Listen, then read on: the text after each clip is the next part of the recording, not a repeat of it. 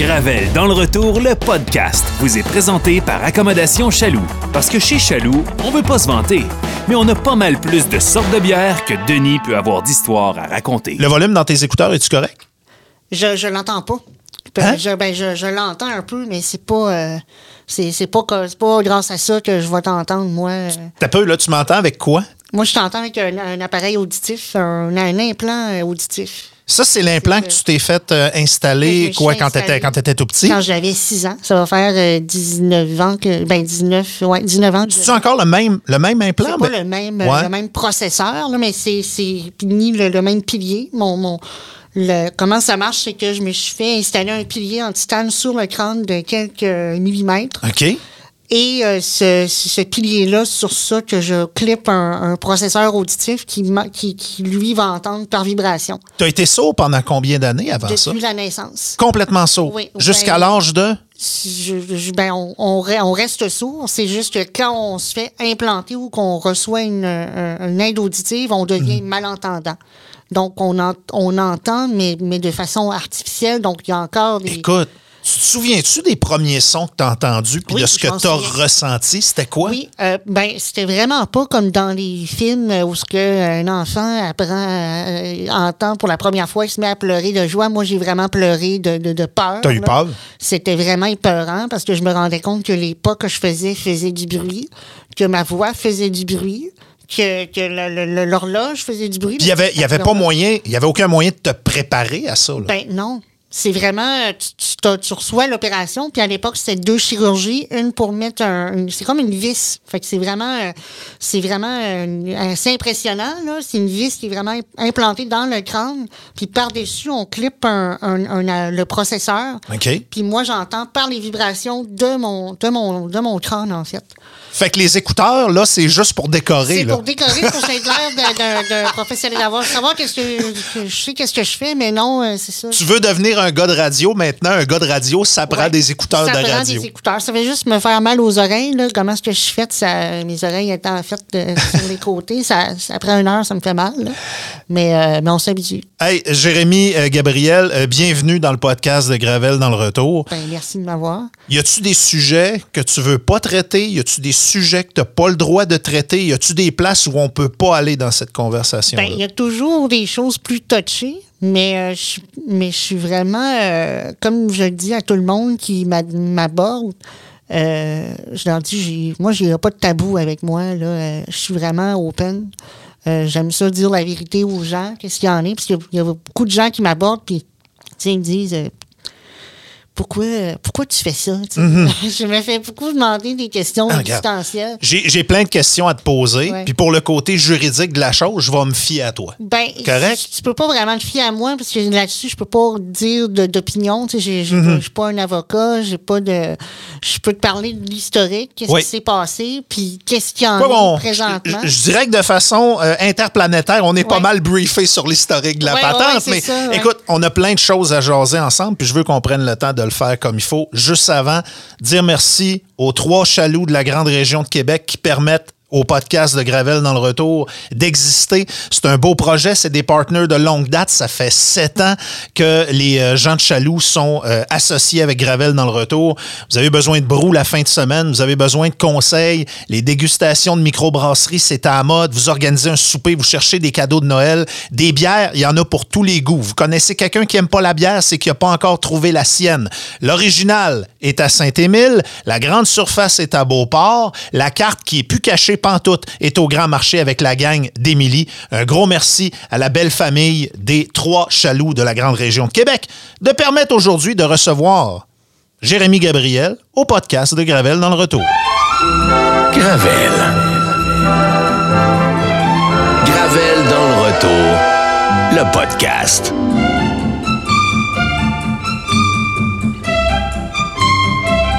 Une production Boulevard 1021.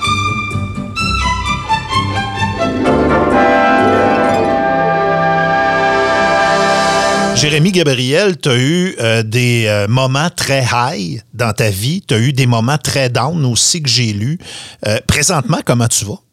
Présentement, ça, ça va bien. Parce que ça, ça va bien, parce que j'ai quand même.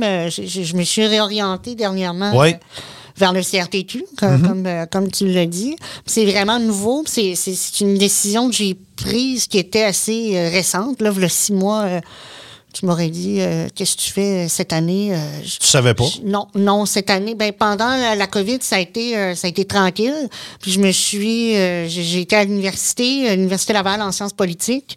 Ça a été dur avec les cours à distance. Euh, ça a été dur aussi parce que j'ai travaillé dans le domaine de la santé. Je me suis j'ai donné énormément de temps euh, pendant la pandémie. J'ai été euh, préposée euh, à l'Hôtel Dieu de Québec. Comment tu as trouvé ton expérience? Ça, a été, euh, ça a été dur. Ça a été ça tough? a été vraiment dur, mais j'ai appris énormément. Euh, au niveau de la, ma- de la patience, au niveau de l'empathie. Euh, il m'est arrivé tellement de choses, j'ai rencontré tellement de gens, puis, puis je me suis rendu compte que j'ai fait du bien à des gens. Ma, ma job n'était pas euh, celle de préposer qui torche le monde. là. Euh, ma job était vraiment de, de- de- d'emmener des, des patients euh, dans leur transport. là. J- C'est-à-dire- J'imagine que quand tu étais jeune, tu as passé Ouais. plusieurs mois de ta vie à l'hôpital. Tu restes-tu avec une phobie de ça? Moi, il me semble Non. que ça serait. Je voudrais pas remettre les Non. pieds d'un hôpital jamais. Non, je suis très bien dans un hôpital. C'est OK. ça qui est, c'est ça qui est surprenant. Je, suis- je suis très bien, puis ça m'a aidé euh, pour, pour ma job. J'ai fait ça, de- j'ai fait les deux ans de pandémie, puis euh, puis je me suis rendu compte que, que j'étais, euh, que j'avais de la facilité là. euh.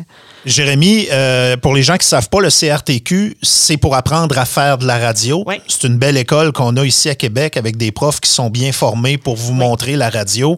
Je vais être bien honnête avec toi, on se connaît pas du tout, à part du fait que j'ai entendu parler de toi au fil des années, évidemment.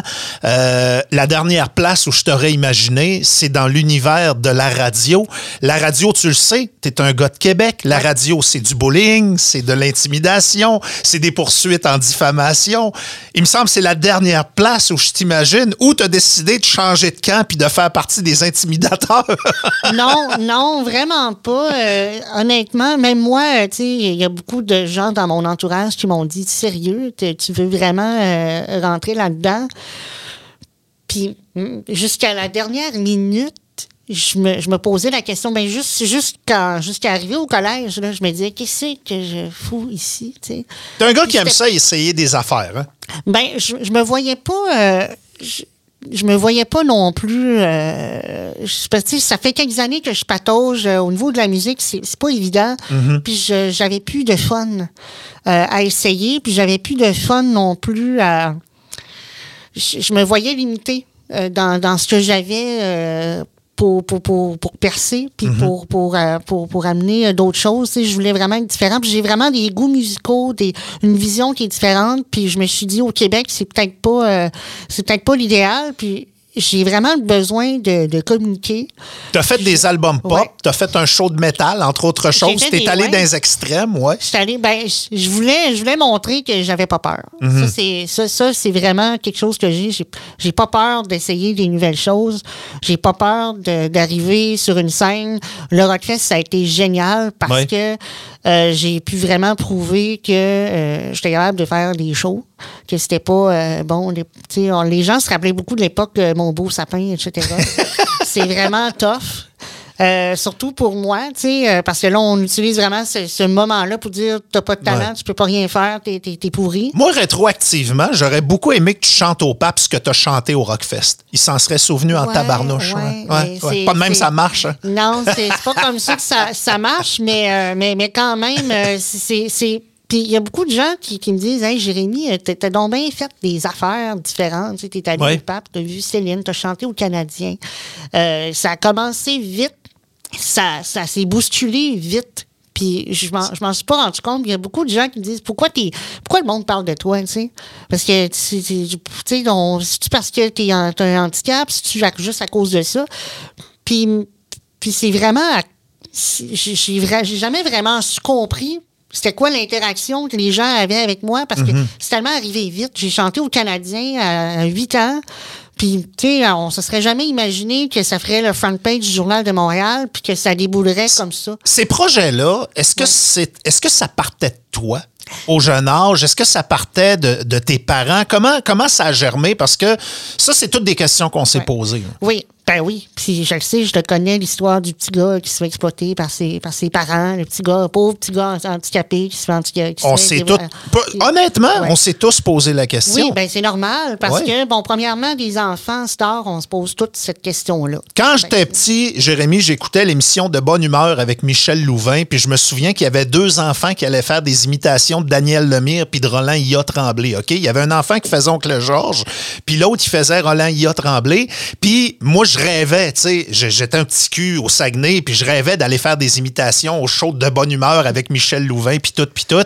Puis je me souviens d'une conversation d'adultes où j'avais entendu, ben ça, c'est sûr que c'est des enfants que les parents euh, prennent puis qui garochent d'un studio de télévision, puis ainsi de suite. Ils sont pas conscients de ce que ça implique, Ouais. sont pas conscients de ce que leur vie va devenir, et ainsi de suite. C'est pas ça qui t'est arrivé? Euh, c'est- vraiment euh, c'est difficile à expliquer. C'est que moi, j'étais un enfant qui avait énormément d'imagination. OK. Je voyais des choses, je, je me projetais dans des situations. Toute l'histoire des Canadiens, c'est- vraiment parti de moi. Chanter pour le pape, c'était- c'est parti de moi. Ben, c'est ce qui s'est passé, c'est que moi, j'avais une mère qui était très affectée d'avoir un enfant. Premièrement, ma mère s'est fait laisser enceinte. Euh, moi, j'ai pas connu mon père biologique. Du tout? Non. Encore Euh, aujourd'hui, t'as pas... non, euh, je sais c'est qui, je sais qu'est-ce qu'il fait, mais je sais qu'il veut rien savoir de, de moi. Il a, il a vraiment mis. ma mère était euh, trois ou quatre mois enceinte quand, quand elle s'est fait laisser enceinte. T'as-tu fait, toi, des essais de ton côté pour essayer de le... Non. Non, non plus, Non, OK. c'est pas pas pas ma job, mais mais c'est vraiment le- je pense que c'est le père. C'est la job Euh, du père, je suis d'accord avec ça. toi, C'est oui. pas pas à moi puis il sait très bien je suis qui, il sait très bien c'est qui ma mère, on est Puis il a pas jamais rien fait pour essayer non, de... Non, non, il n'y a pas 10 000 Gabriel à Québec, là. Euh, c'est assez évident, c'est qui, là, surtout, euh, non, non. Mais, mais ça, ça tu sais, ma mère, euh, ce traumatisme-là, il y a le traumatisme d'avoir, d'être, d'arriver à 21 ans, d'accoucher d'un enfant handicapé, euh, un syndrome que tu n'as jamais entendu parler, qui cause des problèmes de santé multiples, que tu n'as jamais vécu ça. Fait que ma mère a été très affectée d'avoir un enfant sourd. Ça a été difficile d'accepter que son petit gars euh, allait peut-être pas parler, allait peut-être pas pouvoir faire ça. Fait que quand, quand j'ai pu commencer à communiquer davantage, ma mère qui était qui très ésotérique et très, euh, très émotive, d'écouter ça, ça a été comme Ah, je vais utiliser ça puis je vais faire ce qu'il veut. Quand t'es parent, puis que t'as un enfant qui a des problèmes, Mais c'est vraiment ma mère. Ouais. Parce que mes parents, euh, mon père était. il Était pas haïssait là. ça. Mon, mon père, il sait ça pour mourir les shows, les artistes Montréal.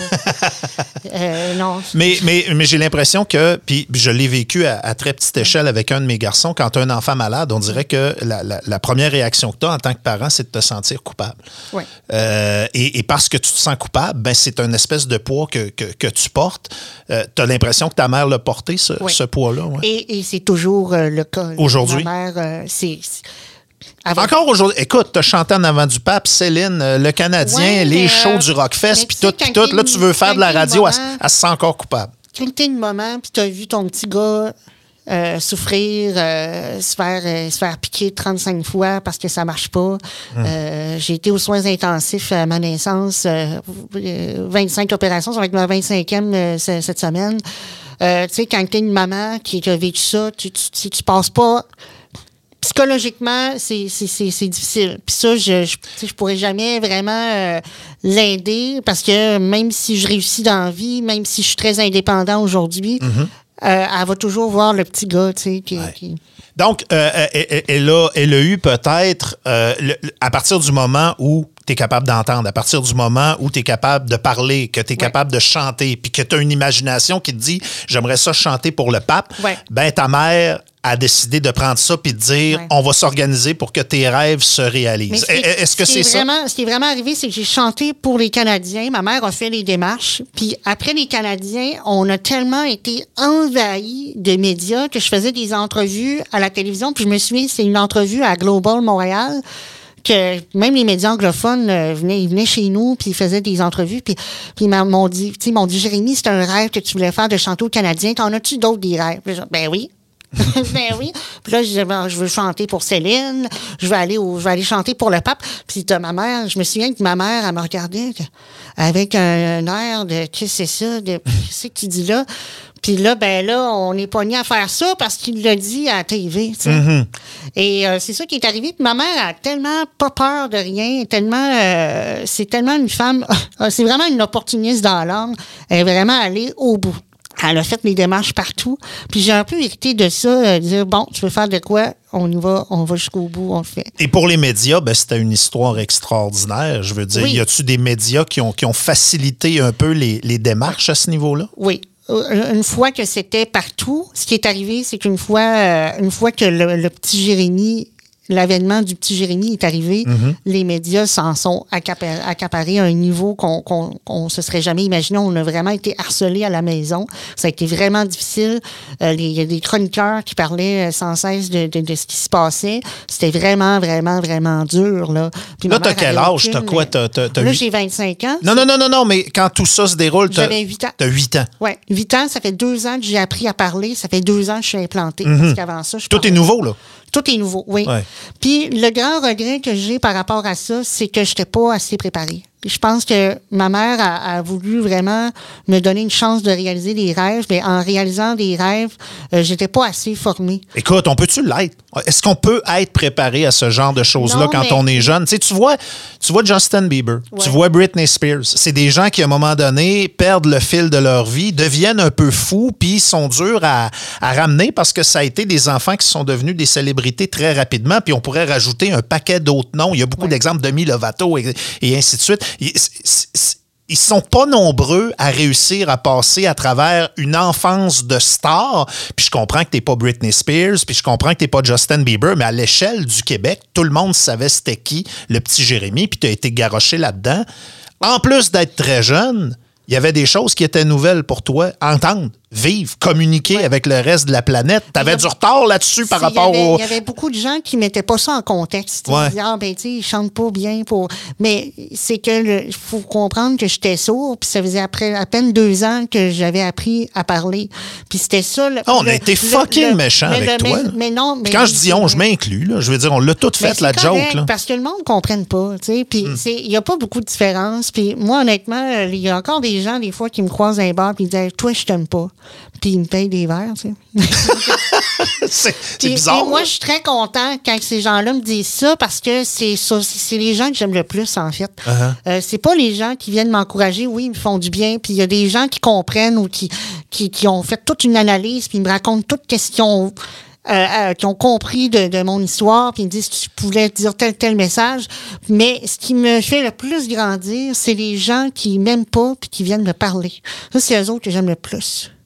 Vraiment, là, c'est c'est ce qui m'a le plus fait grandir dans ma vie, c'est de, de- Comment de tu te comportes dans ces situations-là? Ben, j'adore ça parce que premièrement, moi, j'ai très confiance en moi. Là. Ben, pas, je suis pas un- je, me, je me prends pas pour un autre, mais je, je me sens pas mal avec qui je suis. Mais une Je suis personne- dans ma peau. une personne qui suis arrive avec ce que j'ai fait. Une, perso- une personne qui arrive puis qui vient de dire Toi, je t'aime pas, clairement, a pris une coupe de verre. Ouais, ouais. En partant, est Ouais. un peu, t'es un peu, un Ouais. peu sur le fois. Ouais, j'imagine. Mais là, comment tu fais? Tu- tu- leur poses-tu des questions? T'écoutes ce qu'ils ont à dire? Oui. Comment ça marche? Il faut surtout écouter. Hmm. Parce que je me rends souvent compte que les gens qui ont qui haïssent des personnalités ou qui me disent qu'ils m'haïssent, moi, ça ça n'a même pas rapport avec moi. Ils n'aiment pas la célébrité, ils n'aiment pas les gens célèbres. il y a- non, c'est il y a beaucoup de gens qui m'ont dit je comprends pas pourquoi tu t'exposes, t'es handicapé.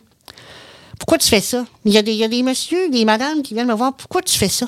Mm-hmm. Des fois, je suis à l'épicerie, puis je suis comme, euh. Je, je suis un peu, euh, je suis un peu sonné par, euh, par la- la- la- l'aspect philosophique de la chose, mais, mais des fois, je me pose la question aussi, ça vaut-tu la peine de manger autant de marde? Ouais.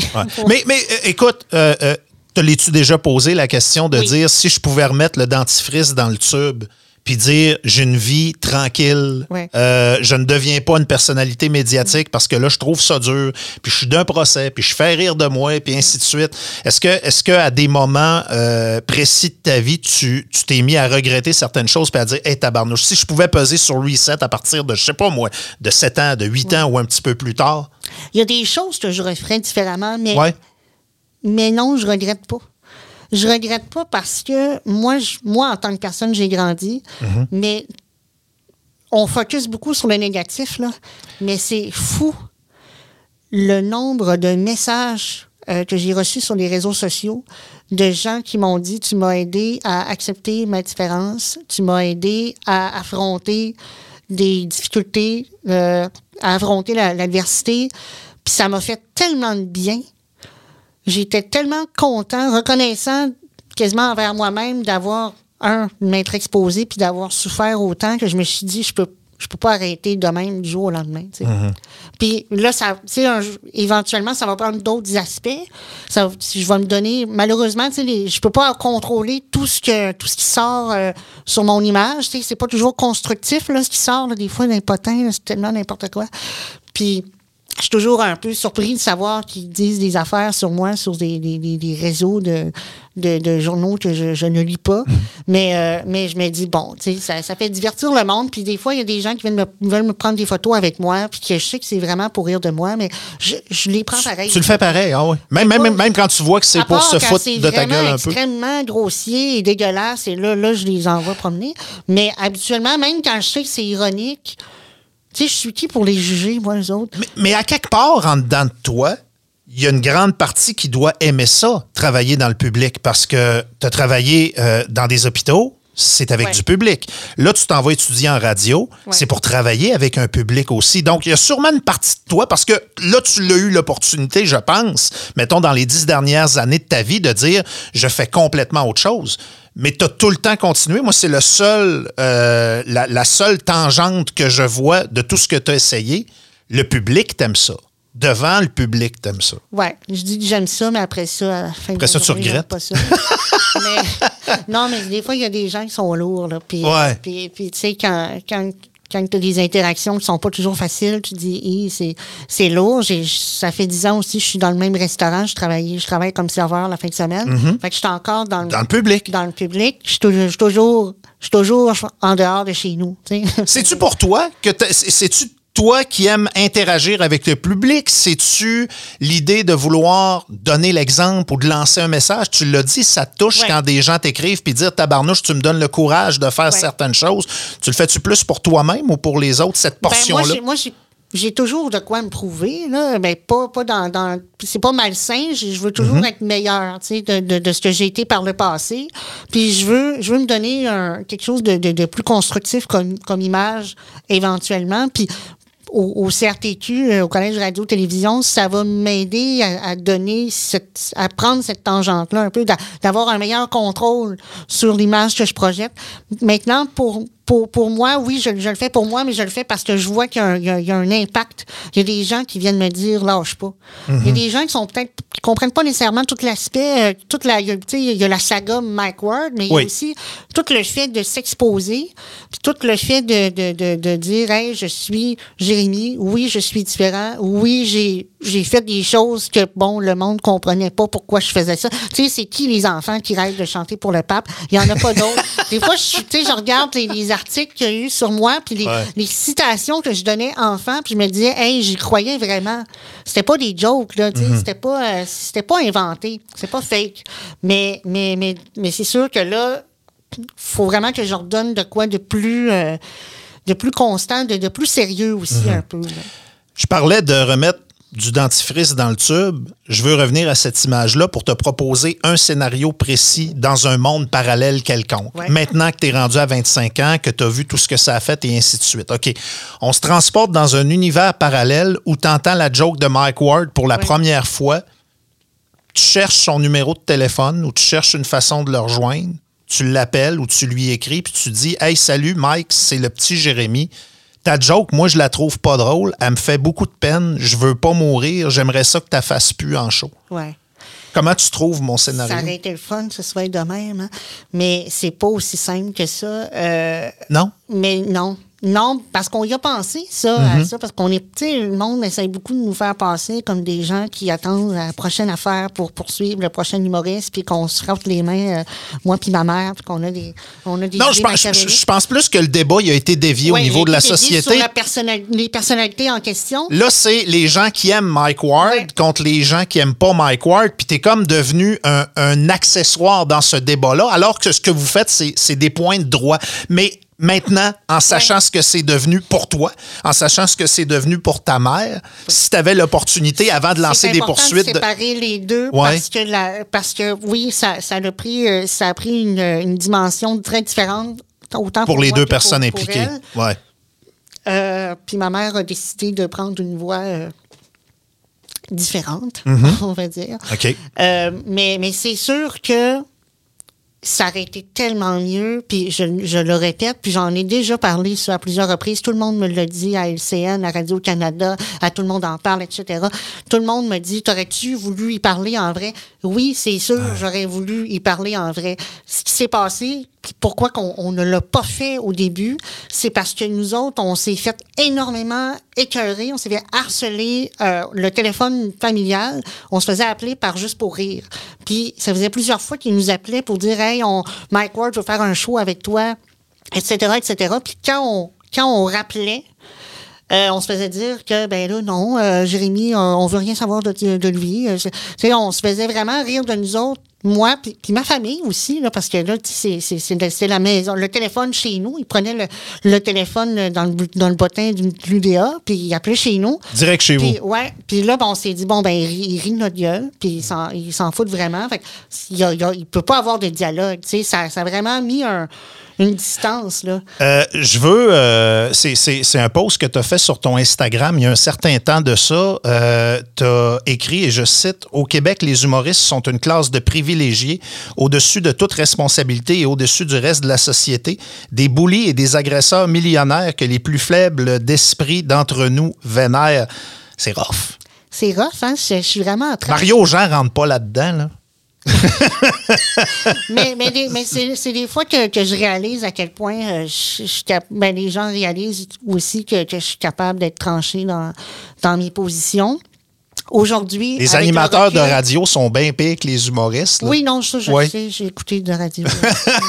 T'as écouté, oui? J'ai, écouté, oui, non, non, je le sais, mais ce qui, est, ce qui est plate avec cette affirmation-là, le seul point négatif, c'est que je n'étais pas nuancée. Mhm. Et c'est ça qui n'est pas représentatif de de ma pensée, Ouais. qui est habituellement très nuancée.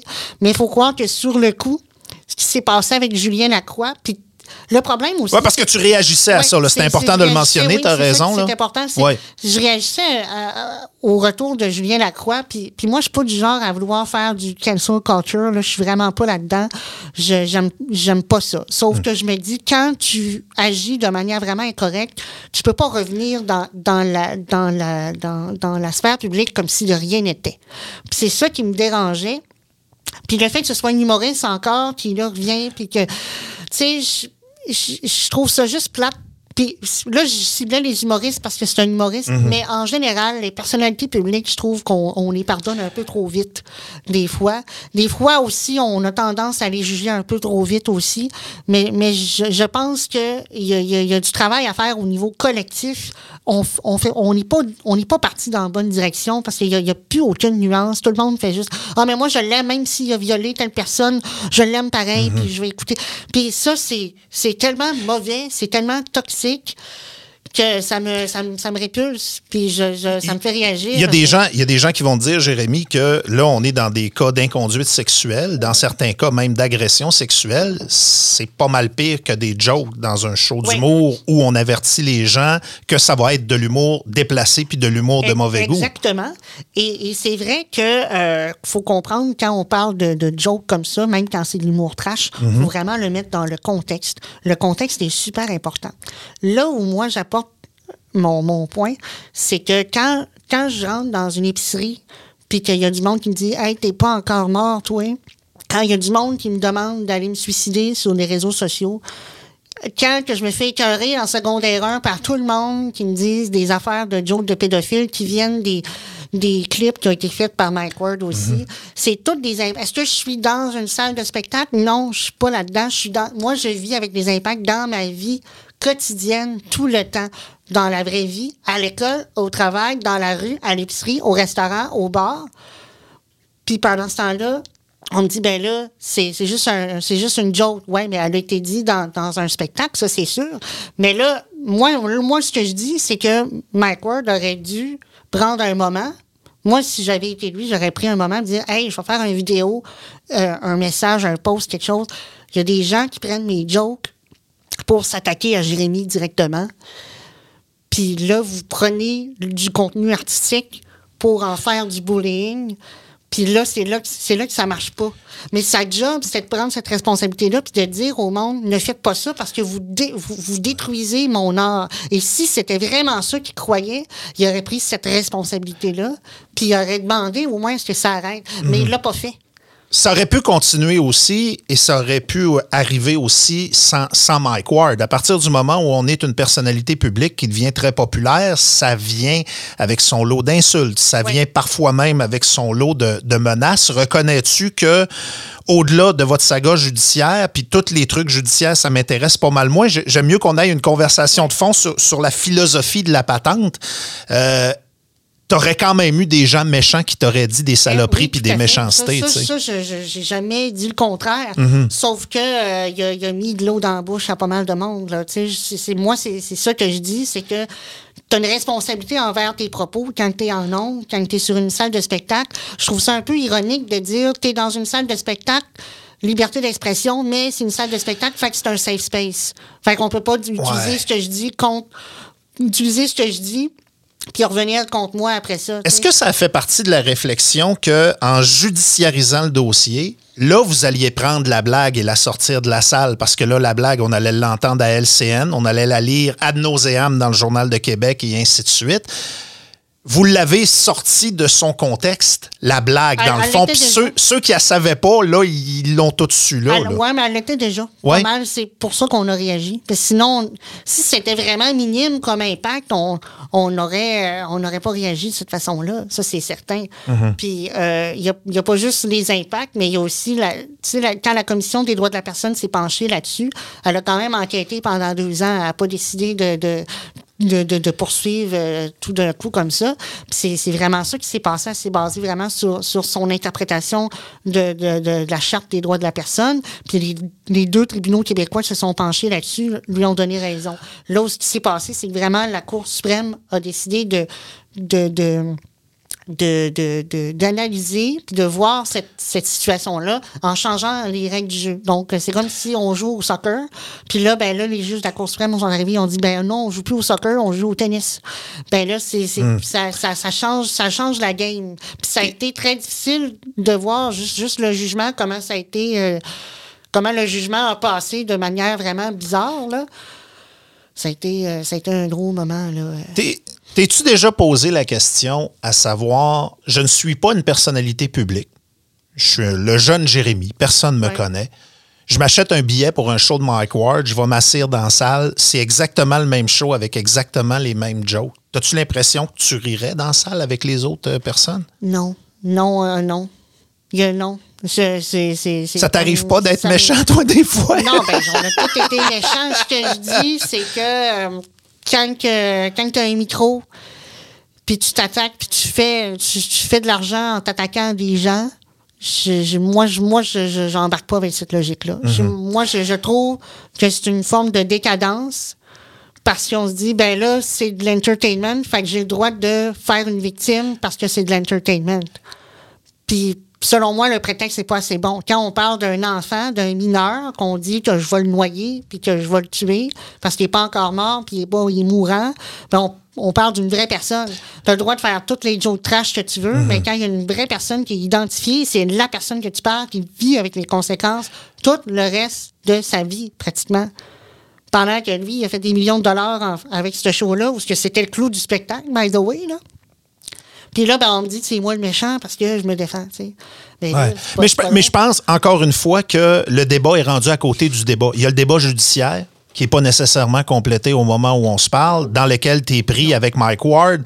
Euh, mais, mais je pense que, puis c'est malheureux dans une certaine mesure, c'est plus rendu un débat entre les gens qui aiment l'humour de Mike Ward ou qui aiment Mike Ward, puis les gens qui aiment pas Mike Ward. Puis on dévie souvent les, les- les débats comme ceux-là, puis on ouais. pourrait prendre, on pourrait prendre la même réflexion avec, avec Julien Lacroix avec des choses complètement différentes. Il y a les gens qui l'aiment puis qui vont le défendre au-delà de tout ce qui est arrivé et les gens qui le, le défendront pas parce que de toute façon, ils le trouvaient pas drôle. Alors que le débat de fond, c'est pas ça. C'est de se poser des questions sur les comportements des gens puis le fait que tu les aimes ou pas, Ouais. ça devrait pas avoir d'incidence. Et- Puis- c'est malheureux, on manque de maturité à ce point-là. Puis là, dans le fond, t'es es pogné là-dedans. Puis je, je veux revenir. Ouais, j'ai stalké ton Instagram là, parce qu'il y a une coupe de posts euh, qu'on m'avait indiqué que je voulais aller lire moi-même. Puis il y en a un qui m'a shaké. Puis va jusqu'où tu veux aller là-dedans. Euh, c'est toi plus jeune qui parle. C'est toi plus vieux qui parle à toi plus jeune. Et dans ce post-là, tu dis. Avec Urbania, ça, hein? C'est ça? Oh, oui, il me semble Ouais. que oui. Il me semble que oui. Puis tu dis que euh, à un moment donné, je pense à l'âge de 15 ans, tu dis que tu as essayé de, de, de te pendre. Ouais. Tu as fait une tentative de suicide? Ouais.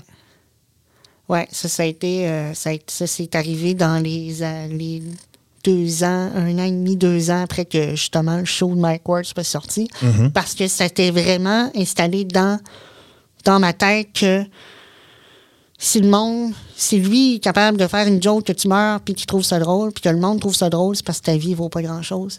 T'allais-tu beaucoup sur. Écoute, j'ai de la misère à me placer dans le temps. Est-ce que les réseaux sociaux étaient déjà omniprésents à cette ouais, époque-là? ben, moi, oui. Moi, je suis vraiment arrivée dans l'époque où ça a commencé. C'était Mm-hmm. Facebook, Instagram un peu plus tard, 2011-2012. T'allais-tu beaucoup là-dessus? Ouais, j'étais Ouais. quand même. Ça, ça- ça commençait. Ça a-tu joué un facteur dans le fait Ben que oui. tu t'es ramassé? Littéralement dans Ben, le. ben Ouais. oui, ça c'est sûr. C'était vraiment, c'était omniprésent parce que euh, les, les gens partageaient ça. C'était, c'était dans le, c'était dans l'actualité parce que le show roulait. Comment t'as fait pour te sortir du trou? Parce que des pensées suicidaires, il y en a plein qui en a. Il y en a qui passent à l'acte. euh, il y en a qui restent avec nous autres. Comment t'as fait pour, pour, pour changer ton minding? T'as- T'as-tu consulté? T'as-tu fait de l'introspection? T'as-tu coupé les réseaux sociaux? T'as as fait quoi pour... euh, Parce que t'es encore avec nous autres, puis euh, regarde, Oui. ben, bravo, là. Ouais, ben en fait, ce qui s'est passé, c'est que j'ai pas. euh, j'ai décidé. Je me suis dit, c'est pas un, c'est pas une joke, c'est pas un humoriste qui va décider que si je vis ou pas, si ma vie en vaut la peine ou non. C'était vraiment ça. Ça a été de défaire le thinking tu sais, qu'il y avait derrière ça, parce que ça s'est vraiment développé au fil des années. C'est ça qui ça a été, ça a été de, de, de défaire ça. Mais, euh, mais veux, veux pas, encore aujourd'hui, si, tu me- si quelqu'un me dit t'es pas encore mort, euh, ça, ça va venir me shaker. tu sais. Je, je me suis jamais habitué à ça. J'ai de la misère avec les gens qui, qui, euh, qui essayent d'utiliser la, la mort de quelqu'un ou sais, peu importe pour, euh, pour faire rire. Ça me ça me ça, ça me rentre pas dans, dans le dans ça me pas dans le coco. Je suis pas capable de, de, de voir la, la logique dans ça. Puis c'est ça qui, en fait, de, de, rationaliser, c'est ça qui m'a le plus aidé. Moi, vraiment j'avais une- mère qui, qui, qui était très, très spirituelle et émotive. Puis elle me demandait souvent d'aller chercher euh, ça. euh, tout l'aspect spirituel de, de, de ma vie est très, euh, est très controversé aussi. Puis euh, ça, a- ça a été de, ça a été en même temps aussi que je me suis défait de la religion, que je me suis défait de, de, de ces patterns-là que tu m'avais instaurés par, euh, ben, ben, par ma mère. là, T'as commencé à te créer toi-même, peut-être? Ouais, ouais, Ouais. c'est comme ça que c'est vraiment à l'adolescence. Ça a été comme tout un, c'est comme une espèce de révolution tranquille de, de je change tout ce que je pense, tout ce que je suis, puis, puis je me, je me crée, je me crée des, je me crée moi-même à partir de rien. C'est à partir de ma douleur, ma douleur qui était de, je vaux pas la peine de vivre parce que je suis handicapée, puis c'est ça que le monde dit. Que le monde rit que je devrais mourir. Fait que je, je suis partie de ça, qui est une douleur atroce à 14, 15 ans. Puis je suis devenue quelqu'un qui est bon. Je me protège beaucoup, là. Je Tu me- dois, être, tu dois être aussi protecteur des tiens puis protecteur de tes proches. Euh, tu nous as parlé tantôt de décisions que ta mère a prises euh, concernant toute la suite juridique et ainsi de suite. C'est parce que vous êtes comme éternellement associés dans l'imaginaire collectif québécois. Sais. mais on reste pas à la même place, on pense comprends pas à la même tout ça. Mhm. on est zéro, euh, tu sais, c'est- si- des fois, si le public pouvait voir des fois certaines conversations qu'on a eues, sont vraiment difficiles, Mhm. euh, il y a des gens qui diraient, euh, quand j'ai fait mon coming out, ça a été, euh, ça a été toute une histoire aussi. L'as-tu fait comme tu le voulais? J'ai relu ce post-là souvent, puis je me suis ce dit. coming out-là, c'est Ouais. un accident. C'est, c'est vraiment. J'étais, j'étais pas censée en parler publiquement Uh-huh. parce que là, mon orientation, euh, ça concerne pas, euh, pas personne. là. Euh, moi, moi je, je voyais ça comme ça. Je trouvais que tu n'avais pas de l'air d'un gars qui avait le goût nécessairement de faire son coming out, particulièrement de cette façon-là. Ouais, c'est arrivé parce que j'avais pris une coupe de verre, puis euh, les gars qui m'écrivaient me faisaient vraiment, vraiment chier. Et, euh, T'as décidé de régler ça? Hmm. J'ai décidé à 2h30 du matin de faire une story, puis de dire, hey, là, on va mettre de quoi au clair, là. Bon. Puis bon, je l'ai- le lendemain, j'ai là, plusieurs amis m'ont dit Pourquoi t'as fait ça? C'est quoi ton problème? Puis Instagram, tu sais ce que c'est, hein? ouais, même, ben quand tu, oui. même quand tu remets le dentifrice dans le tube, il est sorti hein, sur Instagram. là. ouais, ça. Puis moi, ça. mon problème, c'est qu'à la minute que je, je, je, tu sais, je bois pas, je suis pas un alcoolique, mais à la minute que j'ai un petit verre, faudrait pas que j'aille mon, mon cellulaire parce que là, euh, je deviens vraiment réactif à l'actualité, à ce qui se Ouais. passe. Tu, te, tu trouves à la fois du courage et de la stupidité. Oui, Ouais, c'est ça la boisson. être capable de, de faire un paquet d'affaires que j'aurais jamais pensé faire. Ouais. Mais c'est un coming out euh, accidentel parce que j'étais pas censée parler de ça publiquement. C'est pas des maudites affaires de personne. Mais bon, qu'est-ce que tu veux? C'est Mhm. Fait, c'est fait. C'est fait. Ouais. Mais, euh, mais veux, veux pas, mon vrai coming out, ça a été fait plusieurs années avant à ma famille. J'avais 17-18 ans, puis ça a été euh, une histoire euh, assez, assez dure. Ça a-tu a été, ça a-tu été mal reçu? tu as parlé Oui. de la religion qui prend Oui. une grande place. On sait que la religion, les positions par rapport à, à l'homosexualité et ainsi de suite. Ouais, ben d'ailleurs, quand je l'ai réalisé ado, euh, j'ai fait Oh fuck. Je suis vraiment pas à la bonne place. Mais euh, ouais, en plus, je suis le petit gars qui a chanté pour le pape. Fait que, tu sais, c'est- ouais, c'est ça. c'était évident, que ça allait tomber sur moi. ouais, je vois que tu as tous fait les liens qu'on fait tous. Ouais, là, mais c'est ça, mais c'est- ouais. c'est poche, mais c'est ça, tu sais. euh, Mm-hmm. mais, mais, mais, mais pour vrai, non, ma mère a mal réagi parce que euh, elle, a, a- a- elle a vraiment mis ça sur elle. Elle a dit T'aurais dû me le dire. Pourquoi tu me l'as pas dit? Tu m'as menti. Parce que. Évidemment, tout le monde se posait la question enfant. Là, tu j'étais jamais le théâtre, puis jamais Mm-hmm. chanté, puis j'étais un artiste. Fait que c'est sûr que, que les, les plus conservateurs de notre famille se posaient des, des questions. euh, Il est trop extraverti il est pour être hétérosexuel. extraverti, Ben euh, oui, ben pourquoi oui. qu'il joue ben pas oui. au hockey? Mon père, ça l'a frustré parce que j'aimais pas les sports. Fait Mm. que, tu sais, mon père, c'était le, le- le gros. Il m'a adopté, puis il pensait qu'elle allait avoir un petit gars qui allait jouer euh, au soccer, au football, puis tout ça. Ouais. Ben, pas du tout. Et, euh, ben, c'est ça. Non, ça a été mal reçu. Ma mère, elle m'a mis dehors de chez nous. Ah ouais. Et là, ça a été une grosse patente. Ça a duré une soirée de temps que là, il fallait que je fasse ma valise. Puis là, mon père descend. Il a été très... euh, mon père qui, qui a dit des affaires homophobes toute sa vie euh, m'a décidé de me faire un câlin, me dire... Hey, euh, euh, ça, c'est pas, c'est pas correct, là. Écoute, je t'aime comme t'es. Mais après ça, il s'est mis à m'aider à faire ma valise. Ça, a été, euh, ça a été une drôle de réaction. Ouais, c'est des réactions contradictoires, puis en même Ouais. temps, ben, des gens qui ont grandi dans la religion. Là, tu es comme confronté à deux réalités. Tout ce qu'on m'a dit, tout ce qu'on m'a enseigné toute ma vie versus l'amour que j'ai pour un enfant qui est, qui est le mien, soit par adoption, soit par lien euh, Ouais. physique.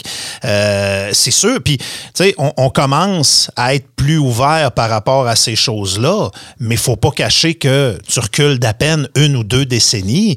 Puis c'était ça. C'était des gars, des pères, des mères qui, qui, qui prenaient ça comme une insulte personnelle puis qui se posaient la question dans le salon. Dans leur éducation. C'est où que j'ai manqué mon éducation, puis c'est quoi que j'ai fait de pas correct pour que mon enfant devienne un, un homosexuel? Ouais. on revient de loin, là, mais de voir que...